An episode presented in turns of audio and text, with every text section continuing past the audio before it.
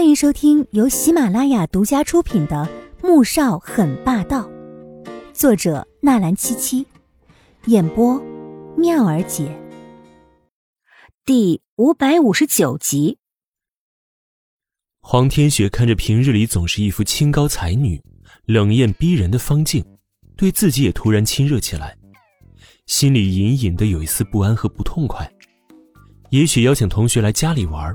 并不是一件明智的事情，可人都来了，他总不能把他们赶走吧？只好保持着礼貌的微笑。我们进去吧，吃了晚饭，我们可以去湖边看看。对了，这园子里面还有水果呢，是许伯种的，可好吃了。他的话音落下，又引来一阵啧啧惊叹。穆恩恩带前面的同学进去了，这才一把拉住黄天雪，小声的嘀咕道。哎我怎么觉得，段云溪和方静对你家的房子很感兴趣似的？黄天雪悠悠的看了他一眼，心想：现在是看到房子感兴趣，待会儿只怕看到哥哥会更感兴趣了。咱们还是先进去吧。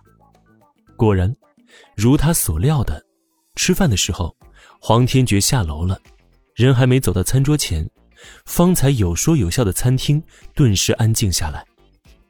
怎么了？我有这么吓人吗？黄天觉看着几人一脸惊呆的神情，不由好笑。黄天雪心想：可不吓人吗？紧接着，他就听到了段云溪的尖叫声。哇！这声尖叫打破了餐厅的寂静。黄天雪朝着段云溪看了过去。啊，好帅啊！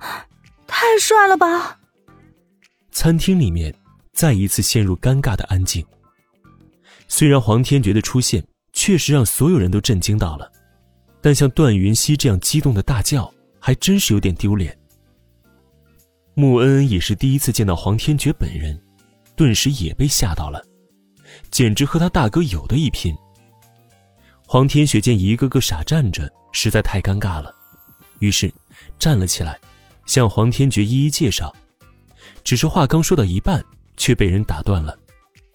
哥哥，这是我的好闺蜜兼室友穆恩恩，这是我同学段云溪，这是我们班班长李晨，这位是方静，我们国都大学的才女，李晨的。啊，黄大哥你好，我是方静，天雪的好朋友，你可以叫我阿静。方静的话刚刚落下，餐厅里面的气氛突然诡异起来，而黄天雪的脸色变得有些微妙。他什么时候成为方静的好朋友了？黄天觉只是冷漠的点点头，又看向黄天雪说道：“继续。”黄天雪这才回过神来：“哦哦，哎，这位是方燕，这位是林浩，都是我们班同学。吃饭吧。”黄天觉连头都懒得点，直接冷冷的扔下一句话，便坐在主位上。几人这才纷纷坐了下来。方燕忽然凑到黄天雪的耳边：“天雪，你哥哥是平时都这样，还是因为我们来了才这样啊？”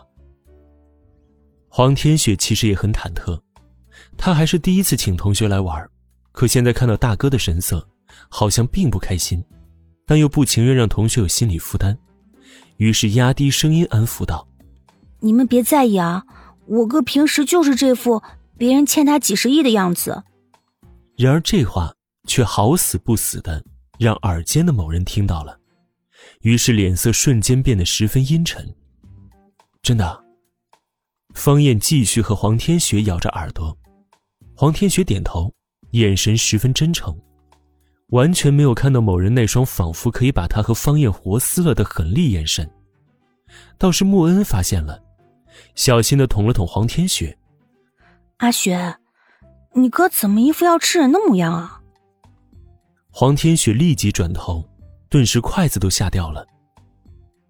哥哥的眼神还真是可怕，怎么像要杀人似的？吃过晚饭，黄天雪便带着同学去了他们各自的房间。别墅够大，又有五层高，就算是再多十个人也没关系。段云溪进了客房，眼睛都直了。天雪，你家客厅装的好漂亮啊！旁边方静听了，发出一声嗤笑：“哼，天雪家能在这种地方买得起这么大的别墅，装修自然是最好的。哦，没有啦，这都是哥哥买的，装修也是他弄的，我也是上个星期住过来才知道的。黄天雪摆摆手，不知为何，听着方静这话，他总觉得不是那味儿，但是哪里不对劲，他又说不上来。段云溪撇了撇嘴，没再说什么。呀，五楼有歌房啊，那晚上我们可以去上面唱歌。